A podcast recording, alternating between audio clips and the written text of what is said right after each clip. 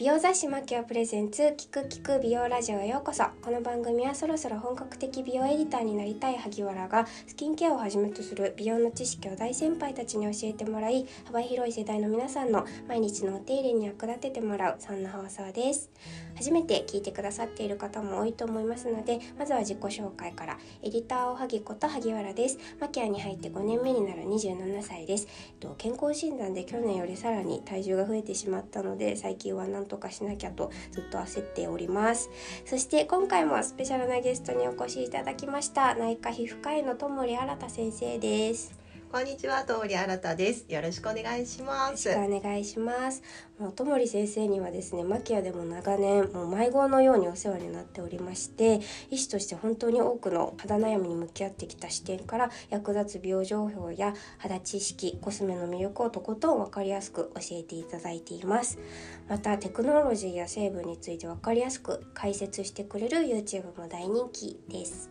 はい、ともり先生、簡単な自己紹介をお願いできますでしょうか？ありがとうございます。えー、私、なんか急にね、ありか、かしこまっちゃいま すけれども。えー、私、ともり新たでございます。えっと、もともと、あの内科をやっていて、そこから、まあ、いろんな出会いがあって。やっぱり内側から綺麗になるためには、外側も綺麗にしなきゃっていうことで。まあ、皮膚科に転科して、今では、えー、内科、皮膚科両方させてもらっております。でもともと本当に自分がニキビに悩んだっていうあのエピソードがあってそこから化粧品いろんなものを試したりとかするのも大好きだったのでもちろん医療の観点からもそしてまあコスメ好き、あのスキンケア好きっていう観点からも皆さんに美容の楽しさだとか楽しいあの正しいね知識を、え皆さんに教えるって言ったらあれですおこがましいですけれどみんなと共有していければなと思っていますので今日もよろしくお願いします。よろしくお願いします。あのともり先生ニキビに悩んでらっしゃったっておっしゃってるんですけど、うん、あの撮影の時も本当にいつもレタッチいらずだし今間近で見ていてもすごい均一な綺麗なお肌じゃないですか。ありがとうございます。どれくらいの時期に悩まれてたんですか？まず中学生になってから本当にポツポツってできるようになってはいたんですね、はい、でもまあその時の思春期ってそんなもんじゃないですか。でもちょうど中学校3年生の時に私自身が子宮内膜症っていう病気をあ、はい、あの指摘されてでそこでホルモン治療をしたんですよで当時はあの今であ今でいうその治療がなくてっていうようなピルだったりとかがなくてだってもう30年以上 前の話なのでなかったんですよ。なのでその時にはどうしてもちょっと男性ホルモン優位のホルモン剤を入れなくちゃいけなくてもう当時としては仕方がなかったんですよね。なのでそのホルモンの影響でニキビがすっごくできてしまって。なので当時の写真を見るともう正常な皮膚がどこにあるか分かんないぐらい多くてで朝起きると枕に血がついてたりするんですよ。寝てる間に潰れちゃったりとか。なのでそういもう真っ赤になんかなっちゃうぐらい産んだニキビがたくさんあった時期がもう中学校3年生。で高校12年ぐらいまではもうそういう時期が。なのでニキビがなかった時期っていうのは多分この23年間ぐらいは全くなくって。あそうなんですね、はい、でそこから、まあ、高校3年生の時に、まあ、昔はね今でいうこう美容皮膚科とか皮膚科でニキビを治すっていうことがあんまりなくって、うん、もう青春のシンボルだからいいよとか、うん、顔洗ってれば治るよなんていう感じだったんですけどやっぱり見かねて母親が。あの皮膚科っていうかね当時連れてってくれてそこで、まあ、スキンケアだったりとかあとはお薬だとかを、まあ、するようになってちょっとマシになってで大学生になってもでもやっぱりどっかにはニキビがあるっていうことで。うん皮膚科の先生が当時私を見つけてあいい実験材料だから 当時まだ入ってきたばかりのケミカルピーリングのあの実験台になってっていうぐらいニキビがひどかったですね、お医者さんの卵としてそうですその先生にお会いして。まだ学生だったんですけど、はい、皮膚科の先生に「あ学生さんえちょうどこんなニキビがある人あんまりいないからちょっと実験台になって」なんて言われるぐらいニキビが結構あったんです。ニキビって結構ニキビ跡残るじゃないですか、うん、でも今見てるとその影もないというか、そうですね。でもやっぱりこうニキビができている時にその時に別に何か知識があったわけじゃないんですけどあまりにも多かったのでもう潰すっていうのももう面倒なぐらいたくさんあったんですよ。はい、なので基本触らなかったっていうのとあとはやっぱり自分自身が皮膚科あというかその、まあ、ケミカルピーリングに始め、うん、こう皮膚科の先生にいろいろ学生の頃に教えていただいてで自分が医師になってからもこう適切なこう美容医療とあとはまあ保険治療と組み合わせて、よく見たらありますけれどまっさら本当にもともとお肌が綺麗な人には負けちゃうけれどもでもなんとなく綺麗に見せるっていうぐらいまでは回復できたかなとは思ってます。やっぱりそうですよね。実際にニキビができている時期に触らないとか、うん、適切な対応するのが大事なんですね、うんはい、ありがとうございますでですねともり先生って雑誌だけじゃなくて YouTube でも本当にあの高い商品からプチプラの商品まですごいたくさんのおすすめの商品を紹介されてらっしゃると思うんですけれどもそれはもちろん厳選された商品だと思うんですけれども、うん、あの読者の方からもスキンケアって自分に合うものって果たして何なのかっていう意見がたくさんいただいていて、でいつもこれを使ってるんだけど本当に合ってるのかがわからないっていう声もたくさん多いんですけどまず新しい商商品とかと接する時にどういうところに着目して選んだり評価されてるんでしょう？まず私は多分他のね美容家さんだったり美容賢者さんって、まとはまたちょっと違う視点というか私自身はやっぱりその、まあ、医師っていうのもあって科学的なこうあのテクノロジーだったりとかどうしてこの化粧品が開発されたのかそうどういう悩みを、まあ、こうにアプローチしたくてこの化粧品が作られたのかなっていう研究のところ必ずね研究があって何かお悩み事があってでそれに対するアプローチっていうことであの化粧品で作られているので、うん、どういう悩みに対しての研究をしてそれによっての開発があったのかなっていうところを、まあ、ついつい見ちゃうんですね。はい、でその次に、まあ、テクスチャーだったりとか、はい、いろんなことになるんですけど。なのでやっぱり今ってどうしてもまあいろいろな法律の壁だったりとかあとメーカーさんが言っていいことと悪いことって日本ではかなり規制があるので、ね、まあ、それはねもちろん消費者の方を守ってるっていうところもあるんですがどういうふうに選んでいいかわからないっていうところもあるので、なるべくこの化粧品はこういうあの研究をしてこういう背景でこういう悩みを持った方に使ってもらいたいから、えー、こういう成分を生み出してこういう風な化粧品にしましたっていうことを解説するようにはしています。なのでどれもねよく言われるのが「ともり先生の YouTube 見てると全部欲しくなるんですけど」みたいな。まさに。お叱りをね受けるんですけれどもどの化粧品も素晴らしいんですよ。本当に。私たちねベスコスとかもやりますけれどもダメな商品探すのが大変っていうぐらい全部の化粧品いいんですがやっぱり分かってほしいのは全部の化粧品の中をあの全部のねお化粧に試すってことは難しいので自分の悩みって何だろうとか自分のお肌質って何だろうとか自分がどういう肌になりたいかっていうのを明確に持っていてでそれに合わせた研究開発のものをあの使うとかあとは、まあ、今って成分縛りになってますけれどもじゃあ自分に合ってる成分って自分この成分ってこういうあの効能効果があるからじゃあ自分がなりたいお肌に合うのかなっていうような感じで選んでいただくっていうこととでも最後は、うん、化粧品って使ってて気持ちいいなとか、うん、楽しいなとかなんか上がるなっていうところこれも科学的にも絶対必要だっていうことが分かっている、うん、あの裏付けなんですね。なのでどんなに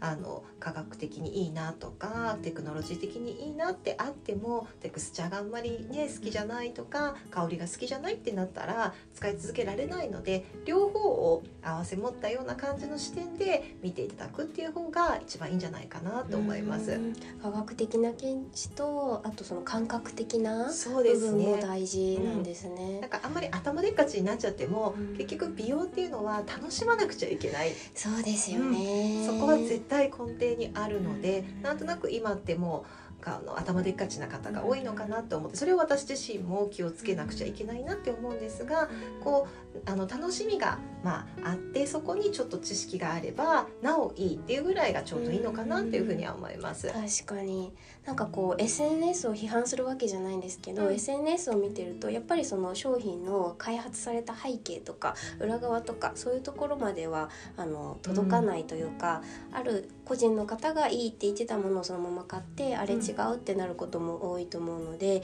そういう時はともり先生のありがとうございます、はい、YouTube もあと雑誌も。そうですねだから、やっぱり今まで雑誌でこうねいろいろ 募集とかをや,、やらせてもらったからこそあなるほどこういうことを知りたいのかなとかっていうことは、あの分かるので私の中でもやっぱりたまにあの YouTube のネタを雑誌から 探すこ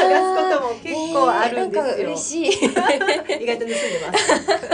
あの素晴らしい YouTube に、はい、生かされてるんですね。はい、ありがとうございます。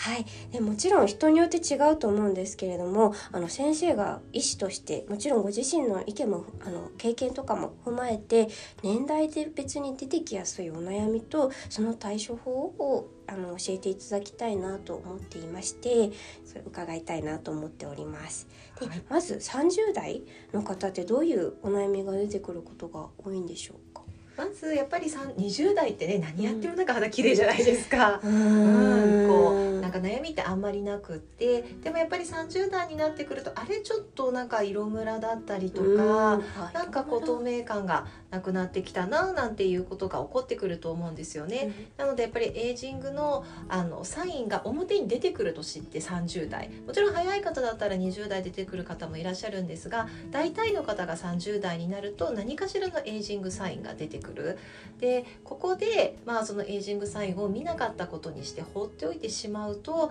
やっぱりその土台ってなかなかこう、ね、作り作り作土台って作り続けるの大変なのでやっぱり30代はそんなにこうエイジングっていうことに一つ一つ例えばシビシワたるみとかっていうものよりも肌全体的をに元気にしていくっていう風に見た方がいいのかなと思っていて当たり前ですけれどもスキンケアをしっかりとやっていくっていうこと。で立ち戻ってやっぱりお肌にしちゃいけないことっていうのはもう日焼け摩擦乾燥なのでその3つはもう徹底的にしていく。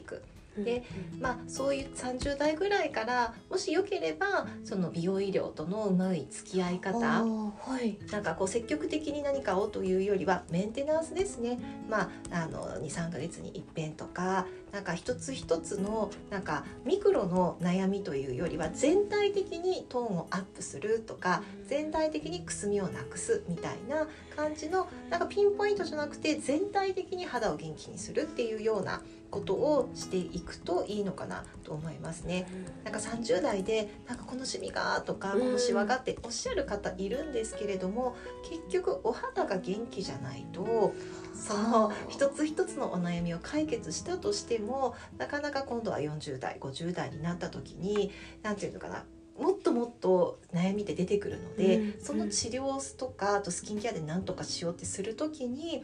追いつかなくなっちゃうんですよね。なるほど。土台がないと基本がしっかりしてないと、なので全体的になんか点で見るより面で見ていただきたいなと思います。なるほど、ね、だシミとかってことじゃなくて、うん、全体の美白であったらブブライトニングとかっていうことなんですかね。うん。うん、そうですね。なので、はい、あの例えばそのねシミだったらブライトニング、例えばたるみだったら何かシワをそこだけにというよりは全体的に張り感を出すようなっていうようなものを入れていくとか、あと全体的に炎症を抑えるものだったりとか、うんうん、なんとなくこう面で見ていただけるといいのかなと思います。うん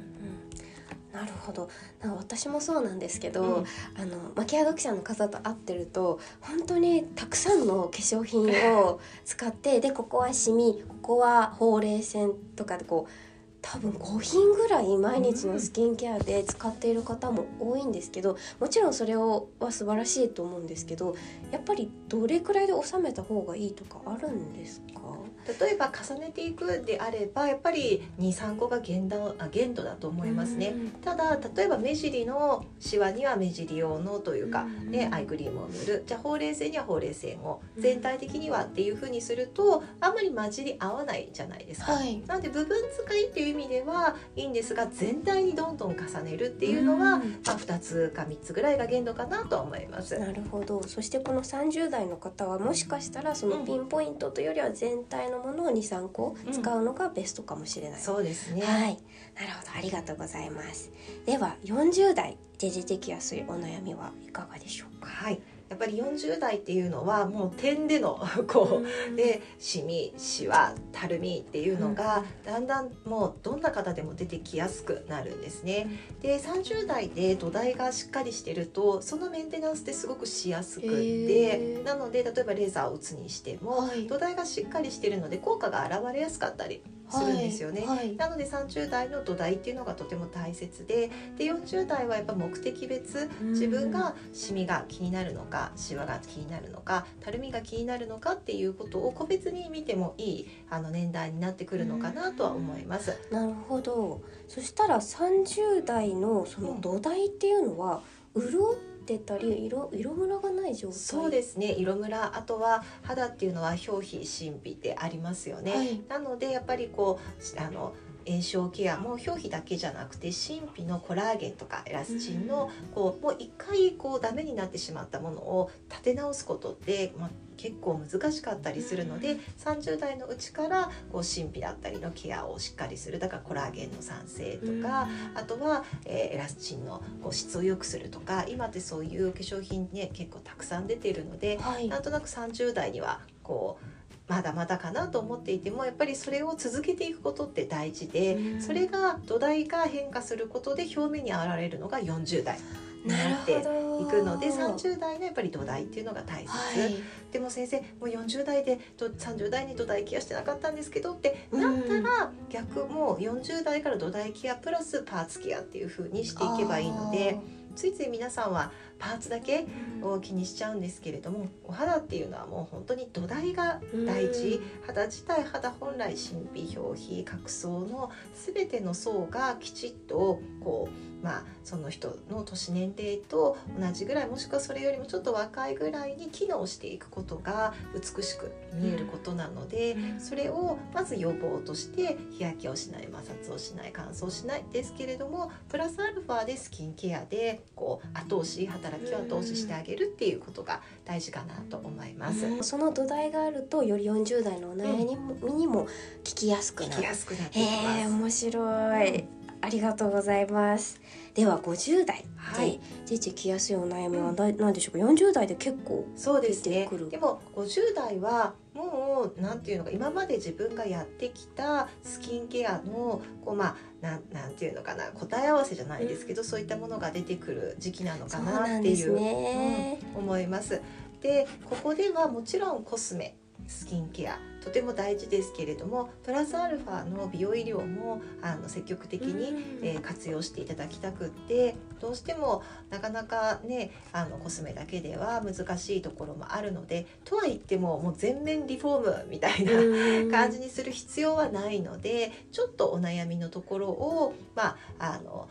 美容医療でちょっと後押しして。でもそこでポイントなのがじゃあもう月に1回とか例えば半年にいっぺん、まあ、レーザーするよとかあのボトックスするよとかでやってるからスキンケアいらないかっていうとそれはまた土台の話になってきて土台が緩やかゆるゆるなお肌にどんなにレーザー当ててもどんなにボトックスしてもじゃあ例えば糸とかフェイスリフトとかやっても土台があんまりしっかりしないとうまくいかないんですよ。そうなんですねそうなので美容医療って魔法じゃないので。やっぱりしっかりとした、はい、あのベースの肌があるからこそピタッとあのうまくいくので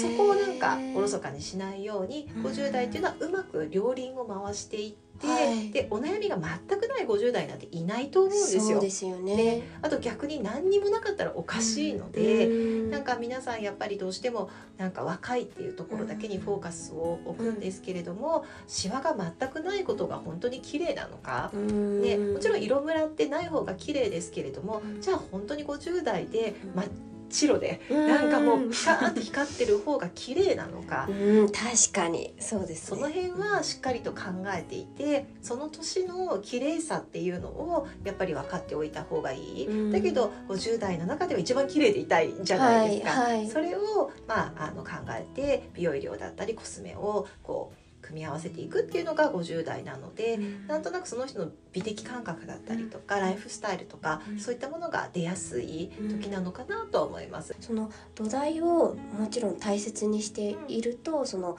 なんだろうケアもしやすくなるしいわゆるエイジングの仕方もどんどん変わってくるとは思うんですけど、はい、それ以外の例えば生活習慣姿勢とかでその老け方というかって変わってくるんですか？もちろんです。やっぱり食べ物だったりとか生活習慣あとはそうですね、まあ、睡眠だったりとか全てにおいてこういろいろなことが絡み合ってるっていうことが分かっていて例えばシミ一つとってもシミってもう一番の原因なんだと思います？紫外線？そうですよね、はい、もちろん紫外線が一番です、でもその他にも実は運動不足ストレス睡眠不足こういったものも全部実はあのシミの発生にこう関わってるっていうことが分かってますし運動もあるんですね。運動もあとはやっぱり甘いものの食べ過ぎだったりとかまあ10日からね起こるとかそういったことも分かってきていて、はい、どんなに紫外線ケアもうね、うん、鉄壁のこう守りをしていたとしても、はい夜遅くまで起きていたりとか、はい、あとは運動しないでずっとね、うん、こう歩かないとか。で 思い当たる節が。であとは、はい、そうそういうふうにしながら甘いものポリポリ食べてるっていうことだと意外と趣味があのできちゃうっていうところも、そうなんですね、うん、全部私です今の。なので、はい、やっぱりもちろんねメインはあの紫外線ですけれども、はい、それらプラスアルファの要因もあるっていうことを分かって、うん、でそこをちょっとね変えていく。毎日はちょっと難しいかもしれないけれども、うん、知識として持ってるだけでも違ってくると思うので、うん、そこをうまくね組み合わせていけるといいかなと思います。なるほど。なん頑張ろうと思いました。なんか生活の立て直しから頑張るのが美容っていう感じなんですかね。ね。なのでやっぱり綺麗な人って、なんとなくお家も綺麗そうだし。本当にそうですね。でなんか食べてるものも綺麗そうなんですよね、はいはい、野菜が多くて。そうそうそうそう、はい。ででもそれってイメージじゃなくてでも本当にそうだからこそその人が綺麗っていうところはあってもちろんまれにねすごくタバコ吸ってるとか、ものすごくあの、まあね、焼肉とか大好きスキンケアはあんまりしません、でも肌丈夫ですっていう人もいなくはないです、でもそれはもうそういう特殊な方だと思うので。生まれが。そう生まれがね。なのでそういう特殊な方は本当に稀だということを思って私たち、ね、そうじゃない人ができることって、やっぱりこう分かっていることを丁寧にやっていくことだと思うので、ただそれが面倒くさいと思っちゃうんだったらあんまり私は推奨はしないですけども、その綺麗になることが楽しい。綺麗になることをポジティブに捉えられるんであれば是非生活にもそういったあの綺麗になるライフスタイルっていうのを取り入れてもらいたいなと思います。なるほどもう塗るとかだけじゃなく塗る飲むだけじゃなくてやっぱり生活が大事ですね。うん、はい、ありがとうございます。